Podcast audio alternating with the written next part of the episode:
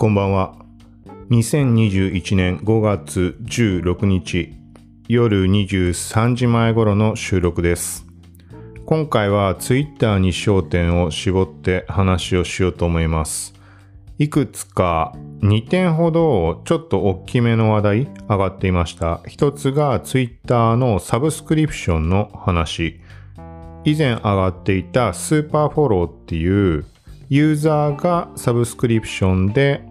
コンテンツ提供できるみたいなそういう話とは別に Twitter 自体のサブスクリプションになります。簡単に言うと月額いくらを払ったらこういう機能が使えるようになりますよとかそういう意味合いです。はい。で、もう一点は、これは正確なところはわからないけど、噂レベルで Twitter で上がっていたもの。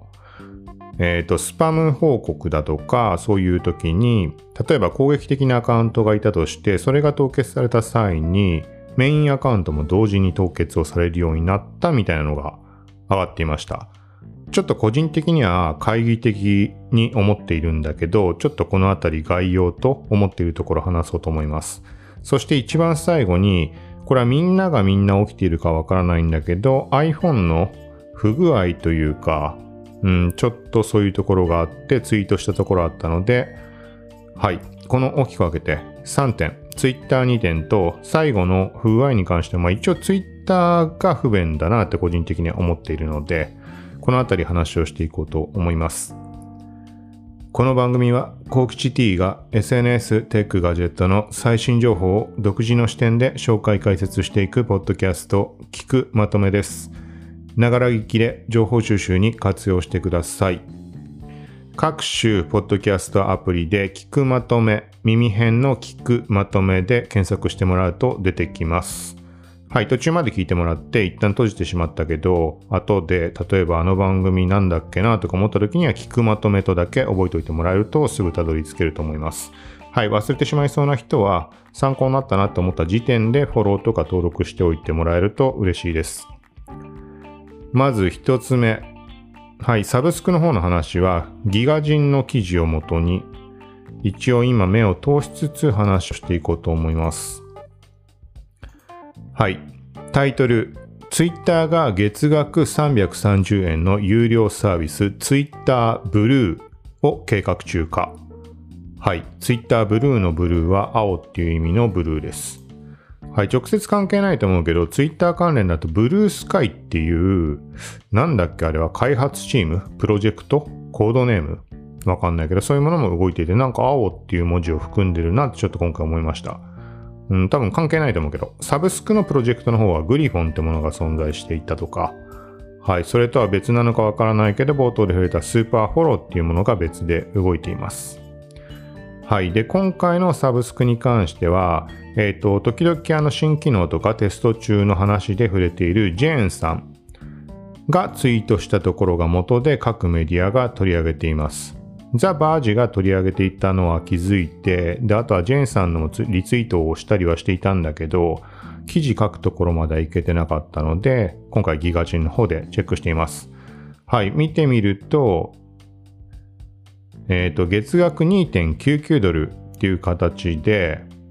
まず機能として話が上がっているのが、ツイートの送信取り消し機能。はい、これは需要は高いんだと思うんだけど、はい。その他にブックマークのコレクション機能。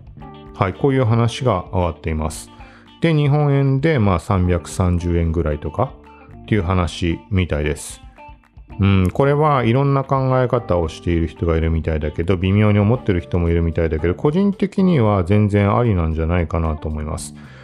例えば価格設定だとか、なんか中途半端な価格設定だとか、機能的につくものも中途半端だとかって話もあるんだけど、とは言っても、そのユーザーベースのサブスクリプション、さっき言ったスーパーフォローってもの、そういうものが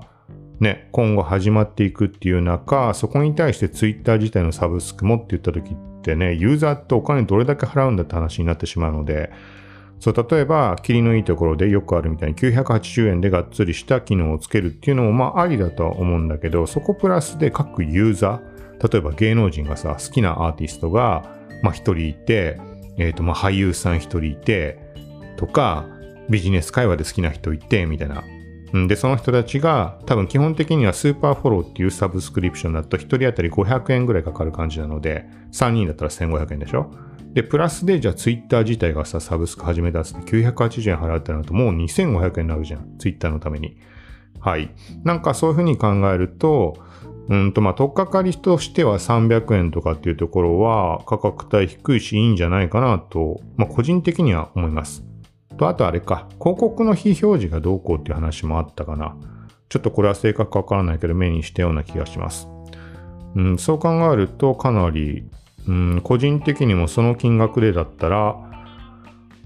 うーん、そうだね。特に個人的に欲しいと思うのは、ブックマークのコレクション機能。これは前からごちゃごちゃごちゃごちゃね、ことあるごとにツイートをして文句みたいに言ってたんだけど、なんでブックマークにそのカテゴリー機能みたいなのを作んないのかとか、もしくは検索機能。はい。これをすごい不満に思う理由としては、ユーザーがそれまでっていうのは、一応カテゴリー分けみたいに使えたものとして、モーメント機能、これをスマホ上から管理することができました。完全コントロールはできなかったっけ？まあ、何にしても、そのスマホ側からできない状態に2年前ぐらいになってしまって結構不満の声が上がっていたんだけど、その後にね、なんかなかなかね、あの、復活することもないし、すごい中途半端な状態が続いた。でその時に、じゃあ、モーメントがスマホから使えないんであれば、スマホでは使えるブックマーク機能。で、その当時では、パソコン側ではブックマーク機能って使えませんでした。あの、見ることすらできない。はい。で、その後、PC 版がモバイル表示みたいな形に統一になって、ブックマークの機能も今現在みたいに使えるようになってます。はい。そう。で、結局そうなったのは救いではあったんだけど、あのね、結局ブックマークってさ、あのー、もう無理じゃん、遡るの。どう考えても。だから個人的には例えば自分に DM を送るとかして重要なもの、後で必ず見返さなきゃいけないものとかってしたり、あとはま外部サービス、例えば Pinterest に保存しておくとかそういうのもできるとは思うけど、なんか Twitter 上でもうすべて PC とスマホ両方共通の形で管理をしたいっていうのはちょっとありました。はい、ちょっとここ話長くなってしまったけど、なので、300円ぐらいの課金で済むんであれば、もしかしたらそのブックマークのために使うかもしれないです。はい。で、まあ、送信の取り消し機能は基本的には興味はないので、ぶっちゃけ。はい。なんか、それをやってしまうと、もう Twitter じゃないじゃんみたいな思いもあったりするので、ここはね、もうね、本、完全なビジネスとして使っている人であれば、もちろんあった方がいいけど、なんかまあ、それも違うんじゃないかなってちょっと思ってしまうけど、そうなるともう本当、まあ、さっき言ったままだけど、Twitter じゃないじゃんみたいな思いはちょっと思っています、個人的には。はい。で、あとは広告の非表示に関してはもう常々触れているように、あのー、もうブラウザベースでブレイブを使えば解決してしまうので、これはもう広告のビジネスモデルっていうところを破壊しかねないっていう見方もあるし、なんかね、一概にいい悪いは言えないとは思うけど、超個人レベル、同じようなこと思う人もいると思うけど、特にパソコンで見るんであれば、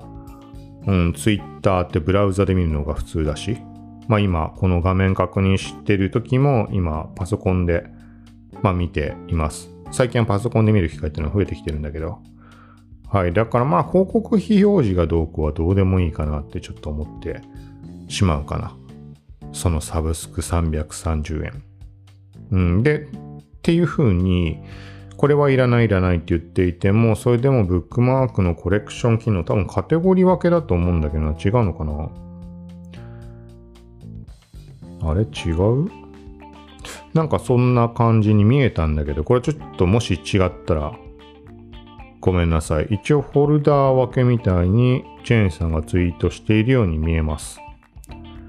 はい。まあどっちにしてもこれがもしそういうふうにカテゴリー分けブックマークができるんであれば、まあそのためだけに払うこともあるかなと個人的に思っています。まあこれは人によって求めるところっていろいろ違うと思うけど、まあどうなんでしょうというところです。はい。これも、まあ、あの、開発中の画面が見つかったっていうところのレベルの話だと思うので、実際にいつ実装されるだとか、なんかそんな話は、現段階では分かっていないのかなという感じです。はい。今目を通しながらの話なので、はい。詳しいところは、ギガ人にしろ他のメディアとかでも記事は上がっていると思うので、そちらをチェックして、はい、詳細の把握はしてみてください。続いて、同じく Twitter の話題です。Together でまとめられていて、これが結構 Together の公式がツイートしたりとか、リツイートがかかったりとか、いろいろ話題になっていたみたいです。タイトル一応そのまま読んでみると、これからはクソリプ用の使い捨てアカウントは本アカウントも同時に凍結していく方針になった模様。かっこ、フォロワーお前だったのか、クソリプを送っていたのは、過去閉じる。ってなっているんだけど、ちょっとね、うーん、完全に把握できないというか、何かを見落としているのかもしれないけど、なんかそもそも言ってること自体がなんか納得できないというか。はい。これもリンクを貼るので実際に飛んでみてください。まあ、ある人がさっきタイトルで言ったようなことを書いていました。で、スクショを載せてあります。で、スクショの内容としては、まあ、スパム報告をした結果というか、そういうのの、まあ、反応、ツイッター側からの。ここ読んでみると、ご報告ありがとうございました。当社による調査の結果、このアカウントが Twitter ルールに違反していることが判明しました。で、その下が黒く塗りつぶされています。アカウント名が入ってるのかね。はい。で、その次の項目で、他の人を攻撃する目的で、複数の Twitter アカウントを管理することを禁止するルールに違反しています。はい。っていう書いてあります。ここに対してさっきの発言をしています。ここで何も把握ができないんだよね。その要はメインアカウントに当たるものも本アカウントまで凍結してしまうみたいな風になったっていうことを書いてるんだけど、ここから読み取れない。で、プラス黒く塗りつぶしているところが、例えば2アカウント、アカウント名が書かれたとかだったらまだわかるんだけど、これは隠れているのでまず把握のしようがないです。で、同じことを質問している人がいました、リプランで。で、そこにこの人は回答はまずしていません。はい。で、全く別の人が、えっ、ー、とね、なんて書いたかわかんないけど、とりあえず1アカウントしか載せ、名前は載っていないと思いますよって書き方をしてました。まあ、これもね、あのー、まあ、信憑性どうこうでどこまではわからないけど。はい。だから、ここにもし2アカウント載ってたっていうんであれば、まあね、えっ、ー、と、それだけでは確定にはならないけど、まあなんか話としてはわかるじゃん。攻撃的なアカウントに対して本アカウントも凍結っていう話うん。で、まあ他に何か関連ありそうなところだと、さっき読み上げた項目の他の人を攻撃する目的で、この後重要なのは、リンクも貼られてるんだけど、複数の Twitter アカウントを管理することを禁止するルールに違反しています。はい。これが果たしてそのいつも通りの翻訳の絡みとかもあったりすると思うし他の人を攻撃する目的っていうところと複数の Twitter アカウントを管理することっていうところが本当に直接紐づいてるかっていう疑問もあります。はい。まあこれはそうなのかもしれないけど随時規約って更新されているのでその古くから考えるとこれしょっちゅう言っているけどそもそもえっ、ー、とね例えば凍結されるリスク対策としてサブアカウント凍結対策用のアカウントを作るってこと自体がまず規約違反になってます。はい。なのでさっきの文章をちょっと照らし合わせてみると他の人を攻撃する目的でっていうのはここで一旦区切ってもらってそれはそれで規約違反にはなると思う。うん、誹謗中傷とか攻撃嫌がらせのためにアカウントを使ってるって時点で Twitter の規約には違反してると思います。はい。で、この後の複数の Twitter アカウントを管理するっていう、ここの項目っていうのはさっき言ったみたいなことも含んだ、単純に複数アカウントの運用においての規約っていうところの話の可能性もある。はい。だから、細かい言い方をしてしまえば、リンクを貼るんであれば、文の最初から貼りそうなものじゃん。直接的な内容なら。他の人を攻撃する目的かつ、複数の Twitter アカウントを管理するっていうところにかかるんであれば。はい。まあ、これはね、わからないけど、リンクの貼り方なんて。で、あとは、まあ、このリンク貼られてると言っても、スクショなので、実際に飛んでみることができないので、どのページにリンクされているのか、ま、わからない状況になっています。はい。なので、まあ、そういう意味合いで冒頭で言ったみたいに懐疑的な見方をしているっていうふうに話しました。まあ、要は、よくあるみたいになんか勘違いで、話が広まってしまって、まあ、結果的にはデマみたいな扱い方をされてしまう場合とかってあったりすると思うけど、なんかそういう要素をもしかしたら含んでいるかもしれない。なので、ここで何か問題に発展するとしたら、その突然自分のフォロワーが凍結された人がいたことに気づいたとする。例えば仲いい人。で、それを見たときに、ね、なんか突然何もない、いつも通りの行動しかしていない人が凍結されたってことは、じゃあ、自分のことを攻撃していた、なんかわけのわかんないアカウント？が、ね、それの持ち主だったんじゃないか。例えばさ、その人が報告していたアカウントが凍結したタイミングとたまたま被って、ね、他の人が凍結になったアカウントがあった時に、同じタイミング、もしくは近いタイミングで凍結されていたから、同じ人物だったんだ、みたいに勝手に思って騒ぎになってしまう可能性があるんじゃないかっていう、そういう懸念はあるんじゃないかと思います。だから裏返しで、うん、この話ばっか鵜呑みにするのはちょっと危険というか、うん、ちょっとワンクッション置いて眺める感じの方がいいんじゃないかなとは思います。あくまで個人的な今見た感想というか意見、思ったことなので、もしかしたらちゃんと細かくツイートを追っていったらどっかになんかもう裏付けになるようなところはあるかもしれないです。うん。まあ、ここは何とも言えないけど、ただ今までのツイッターの流れとかずっとこう追って見てきている限り、そんな露骨なことはさすがにしないと思うんだね。どっちかと言ったらありそうなのは間違って表示してしまったとか、あの、なんていうの、もし表示上出ていたとしたら、例えば極端な言い方してそんな載せ方絶対していないはずだけど、今回スパム報告をいただいたアカウントの本アカウントに当る当たるこちらのアカウントも同時に凍結しましたみたいに露骨に書いてあったとするじゃん。仮にね。うん、だったとしたら、それは何かの間違いで Twitter 側のシステム上の処理上変な文章になってしまっただとか、なんかそういうことで起きてる。あのー、ちょっと言い方分かりづらいけど、例えば、リストのさ、なんか、名称が鍵、鍵かけてあるのに周りから見えてしまったみたいな不具合とかってあったりしたと思うけど、何回も。そう、要はそういう感じのことで起きてしまった不具合とか、そういうレベルのことじゃないかなって個人的には思ってしまうけど、そんなね、いくらね、もちろん攻撃的なアカウントとかさ、デマに関しても、そういうのの制限したり、凍結したりっていう流れはここ数年ですごい強まっているけど、かといって、そこまでの感じのことはしないと思うんだけど、あのもう本アカウントも含めて完全にブラックなアカウントならそれは別だよ。それもしかしたら同時にね、名前まで公開したりもあり得るかもしれないけど、なんかごくごく普通の一般人の人が使っている本アカウント、メインアカウントに対して攻撃用のアカウントを持っていたからといってそれを晒してしまうようなそういうことはないとは思います。芋づる式に凍結はあると思います。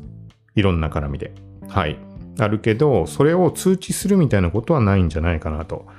はい。まあ、この感じで個人的な言い方をしてしまったので、まあ、トゥギャッタの本に載っていたところと直接紐づく形ではない話も、うん、ちょっと今回触れたかもしれないけど、まあ、個人的にはそう思っているので、まあ、この先、結果的にどういうことだったかとか目にしたら、また情報としてシェアはしようと思います。はい。まあ、どっちにしても、あの、一応自分の考えで情報を追って判断をしてみてください。どっちが正しい、正しくないは、うん、わからないので、もう個人的な意見として一応話をさせてもらいました。はい。で、今回一番最後。これはもう単純な不具合なのかどうなのかというところで、今日気づいたことで、何のタイミングだろうな。今日の朝というか目を覚ましてからずっとそういう不具合があったわけではなさそうなんだけど、途中のタイミング、今日の夕方ぐらいから、なんか普通にブラウザで記事とかを見て、まあ、ツイッターにシェアをしようと思いました。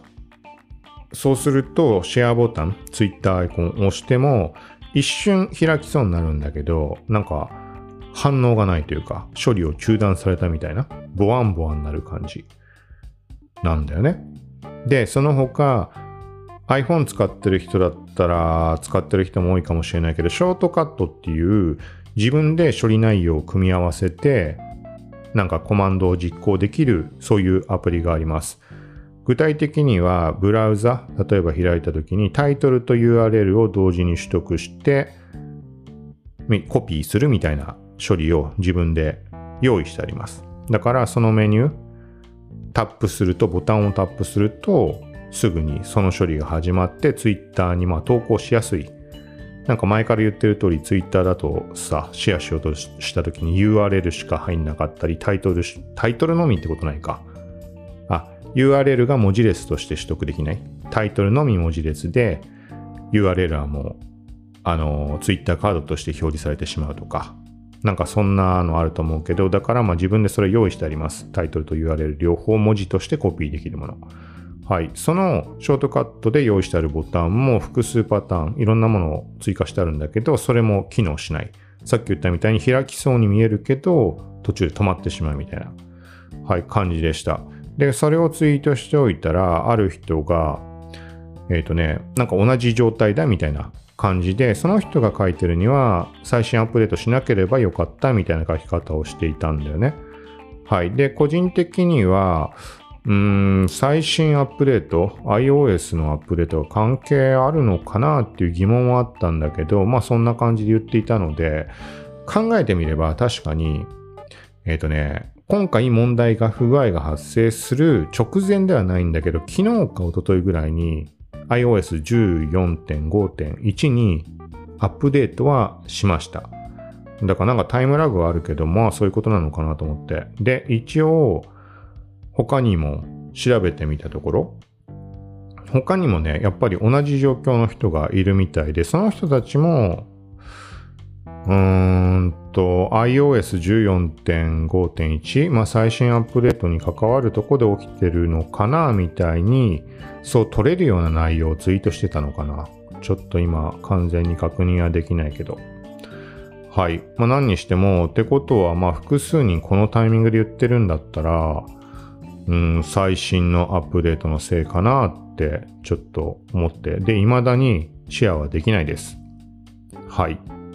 で、そんな中、一応情報をいただいたものとしては、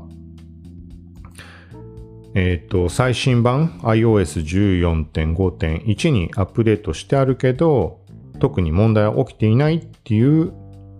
ことも情報として教えていただきました。はい。だからどういうことだろうね、これは。うん、ちょっとわかんないんだけど。一応、そうだね。えっ、ー、と、前にも情報提供とかしていただいた Q さん933はい。から情報を教えていただきました。iPhone8 で iOS は14.5.1ですっていうところで、正常に動作しているとのことで、別の問題じゃないかっていう話、教えてもらいました。動画もつけてもらってるので、確かに正常に動作しています。うん、だからちょっと謎だなで、例えば、俺だけにしか起きていないことであれば、これはね、環境依存でなんかいろんなこと絡んでるのかもしれないけど、一応複数にいるっていうところが謎だなって。なんか同じ条件の何かの条件を満たしてしまってるとかうん。はい。まあこれを聞いている人はどうでしょうかというところで、シェアできないのはめちゃくちゃ便利、便利じゃない、便利じゃない。不便なんだけど。はい。だから、まあその後に記事今日書いたものとかもあったんだけど、そこに関してはもうしょうがないのでタイトルをコピーしてツイッターに貼り付けて URL コピーしてツイッターに貼り付けてみたいなことをやって、はい。まあその後は今日ちょっとパソコンを使ったので、パソコンの方ならね、まあシェアの方法ってあるから、うん、なんだけどちょっと iPhone でできないのはすごい不便だなっていうところです。はい。そうだ、冒頭で触れなかったけど、今話した流れだと、Twitter に関して一つ記事を書きました。ちょっと今探しているので。はい。これもリンクは概要欄貼っておきます。内容が、ツイートボタンからフリート投稿が可能に。はい。この響きで伝わるかな。iPhone、Android はちょっとわかんないけど、iPhone のツイーターの右下に青いボタンが出ていて、ここから新規ツイートってできると思います。はい。で、中には知らない人もいるかもしれないけど、このツイートボタンって長押しすると3つボタンが表示されます。基本的には下書きをチェックするボタンと GIF アニメとかの検索ボタン。と、さらにもう一つ何があったっけもともと。ちょっと何だったか覚えてないけど、今現在はスペースを使える人は、もう一つの三つ目のボタンは、紫色でスペース開始のボタンになっています。はい。で、重要なのは、GIF アニメのボタン。これ使ったことある人多いと思うけど、長押しで使える人、こと知ってる人は。これの GIF アニメのボタンが別の見た目のアイコンに変わっています。はい。で、何かというと、それがフリート投稿ボタンになっています。タップしてみると、普通にホームタイムラインの左上で、えっ、ー、と、フリート投稿しようとした時のあの画面と同じ画面に遷移します。はい。だから、まあ、まんまだよね。画面の下のツイート投稿ボタン長押しでフリートが投稿できるようになったっていう感じです。はい。これ個人的にはすごい求めていたところ。まあ、フリートの実装から時間が経ってしまったので、今更どうこうって思わないんだけど、ぶっちゃけフリートって全く使ってないです。もう見に行くことすらないんだけど、なんでかっていうと、上の方にあるからもう遠くてお好きにならない。閲覧ならまだいいんだけど、なんかね、投稿する気にならないんだよね。もうそんな遠い位置に置いてあって。あの、例えば、インスタだってそうじゃんっていう風に思うかもしれないけど、上の方じゃん？ストーリー投稿って。けど、インスタとツイッターって気軽さが全然違うと思うので、あのー、まあ、ストーリーならまだインスタも気軽かもしれないけど、ツイッターに関してはメインの機能となるツイートってものがめちゃくちゃ手軽じゃん。もう指が届く範囲の下の方のボタンから簡単に極端な話、1文字だけでも投稿ができる。でもインスタに関してはメイン機能に当たるもの、通常のフィード投稿っていうのは必ず写真が必要じゃん。写真か動画か。テキストだけではできない。はい。っていうところで結構ベースになるところの気楽気楽気楽さというか気軽に使えるかどうかっていうのは結構違うと思います。で対してツイートってものがこんだけ気軽にもかかわらずなんかね例えばインスタをベースで考えると通常投稿に比べると気軽に使うものとしてストーリーが存在しているわけで、そう。で、ツイッターの方に置き換えた時には、置き換えるってちょっと言い方おかしいけど、通常投稿よりもよりライトに使えるものっていう存在では確実にないじゃん、フリードって。ないじゃんって言い切れるかはわかんないけど、単純に遠い、そういう意味合いで俺の中でも遠いから、もう普通のツイートしたから気軽にさ、できんのにさ、で何を気にして、この内容はつぶやいたらまずいかなどうかなとか、あの、基本的にはま気にしない。内容によってもちろん気にするタイミングがあるけど、まあ普通にポンポンポンポン思ったことをツイートしている中でわざわざ上のボタンにさ指を伸ばしてフリットなんかしないわって。なんかわかんないけど、めちゃくちゃ個人的な感想だけど、そう、みたいなのを前にとにかくツイートしてました。だから、下に、ここに設置してほしいみたいなのをツイートしたんだよね。まあ、ツイートを実際にしたものを見てもらうとわかるんだけど、あの、まさしく、その思いが届いたんじゃないかなみたいな感じで、まあだから下のボタンにフリートが追加されたっていう感じです。そうだから、うーん、まあ下に移動したんなら使おうかなとは思ったけど、ちょっと時間が来すぎてしまったから、実際ね、投稿するかどうかわかんないけど、まあせっかくの機能なので、なんか知らない間にね、機能がどんどん追加されていったりとかもあると思うので、まあ普段のこうやって情報を追ってる流れで、まあ、フリートも触りやすくなったし、ちょっとちょこちょこ投稿していこうかなと思います。はい。ということで、今回は Twitter というところに絞ってこんな感じで話をしました。はい。一番最後に、えっ、ー、と、Apple Podcast の方の話少し触れようと思います。まずは、ここ何回か触れている Apple のサブスクリプションの申請状況。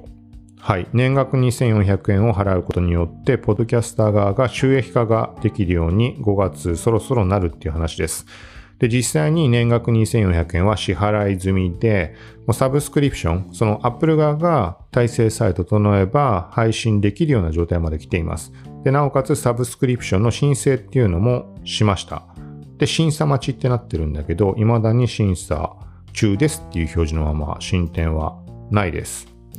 はい。で、プラス、その他の側面で、最近その Apple Podcast で配信ができない人がいるだとか、配信がめちゃくちゃ遅れるだとか、そういう話があります。個人的にはきちんと反映、まあ配信はできるけど、配信にかかるまでの時間がめちゃくちゃ長いみたいな感じで問題を感じていました。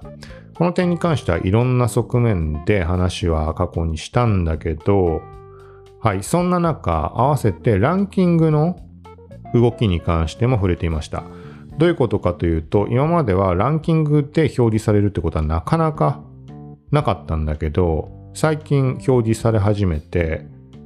うん、えっ、ー、と、まあ、ニュースカテゴリーの中のニュースの総合ランキングで、100、この前話した時180何位。めちゃくちゃ下だけど200位ぐらいまでしか表示されないので、ただこの番組ではなかなかそこに表示されることがなかなか本当にないので、うん。で、その後に様子見ていたら130何位ぐらいまで上がっていました。はい。で、これがなんで表示されてるかっていうところ。これはさっき話したところにつながるんだけど、おそらく配信ができていない番組が存在するので、はい。で、その間になぜかこの番組は配信ができている。だから人気番組が抜けてる間に上位に出ているみたいな状況じゃないかって推測をしています。はい。で、一回ランキングに入ってみると今まで知らなかったことがちょっと見えてきて、あの、そのニュースカテゴリーとかの、要はランキングってされているページの中って常に変動しているんだね。あれ。知らなかったんだけど。まあ、要はそもそもランキングに表示されるような番組じゃないから、その観測自体をできるタイミングがなかった。なんかね、今日、昨日とか見てても、ひたすらずっと見てるわけじゃないけど、例えば数時間おきに見るともう順位が変わっている。だから例えばどういうアルゴリズムでの計算かっていうのは正確にはわからないけど、他の番組が新しいエピソードを追加した時に何かしらの作用、まあ再生数なのか、うーん、まあ再生時間なのか、新規登録者の数なのか、ちょっと明確なところはわからないけど、そういう変動があった時に、ランキングが常にこう変動していく、みたいなことなんだなっていうのをちょっと把握できました。だ本当に県外でそのランキングに表示されていないから、基本的には。だから知りようがなかったんだよね。他の人たちからしたら当たり前のことなのかもしれないけど、ランキング入りするような人気のポッドキャスト番組に人たち、管理者、運営者の人からすれば、うん、なのかもしれないけど、ちょっとそこ把握できました。まあ、せっかくなので情報としてシェアしておこうかなと。はい。で、もう一つ、えっと、まあ、今現在は人気番組が抜けてるから上に出てるんじゃないかって話、まあ、さっきしたけど、で、プラス、えっとね、まあ、結局のところランキングに表示されたり、あとはカテゴリーページの方でも、厳密にランキングではないけどカテゴリー、例えばニュースカテゴリーの中のビジネスニュースっていうカテゴリーに属しています。そこの表示も上の方に出てくるように今なっています。その中もおそらく何かしらの計算でランキング順っぽくなっていると思うんだけど、はい。で、結局そのカテゴリーページにしろ、ランキングにしろ、今まで表示されていなかったような上位表示、ランキングに関してはまあ全く表示されていなかったわけで、今までは。そう、だから要は露出度が圧倒的に高まっているので、今ってより多くの人に聞いてもらえるチャンスなんじゃないかな、みたいなのも、まああったりします。はい。で、だから、そういう意味合いで今だからずっとランキングの中って200位以内をキープしてます。その上下あったりしても。さっき言ったみたいに130位とか、下だと180位ぐらいまで行って、多分県外にまでもう出たタイミングもあるのかなずっと見てるわけじゃないかわかんないけど。うん、まあ何にしても大体そのランキングの範疇にいる感じでここ数日過ぎていて。はい。で、そうなると、結局ね、さっき言ったみたいな露出度が高いから目にして聞いてくれる人が実際に増えているのかもしれない。まあ、再生回数ってアンカー側で、まあ、見られるんだけど、まあ、その数字を見てる限りは増えてるとは思えないけど、わかんないけどね。うん。だから、まあ、露出度が高まって、普段よりも、えっ、ー、と、もうなんかタップするでも何でもいいけど、回数が増えている分、ランキングの中で、あのー、生存、継続していられる状態になっているのかな、みたいな。まあ、要は聞いてもらえるタイミングというか、チャンスが多いから、だからランキングの中キープしている。もしくは単純にさっき言ったみたいに、人気番組が配信できない不具合がひたすら継続してるから未だにね、表示されてるだけかもしれないんだけど、はい。まあそんなところは感じているところです。で、その他、これは判断材料にはちょっとならないというか、現時点では難しいんだけど、今言ったみたいに、いろんな要素絡んでいるので、この前、あなんかここ何回か触れていたところで、よかったらレビューをあのお願いしますっていう話をしていました。あのコメントを書くこともできるし、星だけつけることもできる。あの、iOS のアプリのレビューに似たような感じかな。多分そういう感じだと思うんだけど。はい。で、そこに関しても、さっき Twitter の方で情報をあのシェアしてくれたっていう話をした Q さん、Q さんさん。はい。だと思うんだけど、一応名前も記載されていたので、がレビューでコメントもしてくれていました。ありがとうございます。はい。なので、えっ、ー、とね、もしかしたらだから少なからず多分この前話したみたいにそこってランキングへの影響とか出ているんじゃないかなって思います。ただ、まあ明確にわかるところではないので何とも言えない。はい。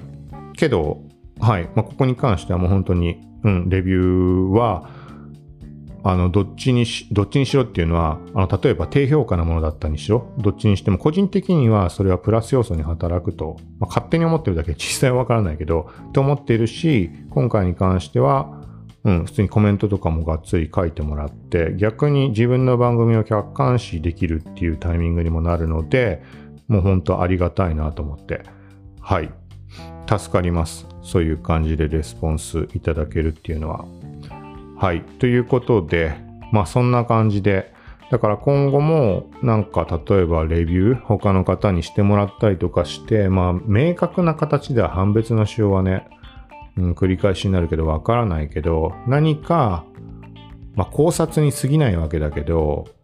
うん、情報として感じたこととかはシェアできればと思います。はい。これからポッドキャスト配信をしようっていう人とか、あとは現状配信をしていてっていう人も聞いている人も中にはいるかもしれないし、はい、そのあたりの何かの参考になればというところで、はい、普段から話はしていたりするので、はい。ということで、今回は以上です。で、完全にこれは余談として伝えると、今回も結構この録音状態っていうのをいろいろ工夫というか試しています。はい。で、これはせっかくなので、この前も触れたけど、サブ番組、恋に偏る世界線っていう方に、現段階はまともなものは配信できてないんだけど、本当にマイクのテスト、今こんな感じでテストをしてますとか、そんなことしか多分投稿してないですか、このもの。はい、これはブログ、ワードプレス上に音声をアップして、ポッドキャスト配信しています。で、それがなぜか Spotify とかで配信できないとかあったからもう放置してたんだけど、Apple に関しては今回のさっきも触れたサブスクだとか、えっ、ー、と、チャンネル機能ってものも加わったりとか、なんかいろんな側面で Apple ではそのワードプレスのポッドキャストの配信ができる状態になったというか、大丈夫だっていう状況にしたので、はい。だからそのサブ番組、恋に偏る世界線、ブログと連動しているもの、そっちになんか今回の試した何を試していったかとか、なんかそんな感じのところも話をしてあげていこうと思います。とりあえずグダグダのものだと思うけど、順番になんか試すごとにあげときます。で、そのうちきっちりなんか今のいろいろ試しているサブスクなのかチャンネルなのかとかっていう方向が定まったら、えっ、ー、と、極端な話、今この番組聞くまとめの中で話しているたまにがっつり話すような音声メディア関連の話とか、そういうものは綺麗にもうそっちのサブの方に切り分けてしまうとか、なんかそんな風にしようかなとは思っています。まあいろいろ試しながらなので、まあ、やっぱやめたってなることもあるかもしれないけど、はい、一応最後にこのあたり今後っていうところを考えているところをシェアしました。はい。ということで今回は以上です。また近いうち、はい、明日からまた月曜日だからいろいろ動きはあると思うので、月曜日だよね、明日。はい。また随時情報配信していこうと思うので、よかったらまた聞いてください。さようなら。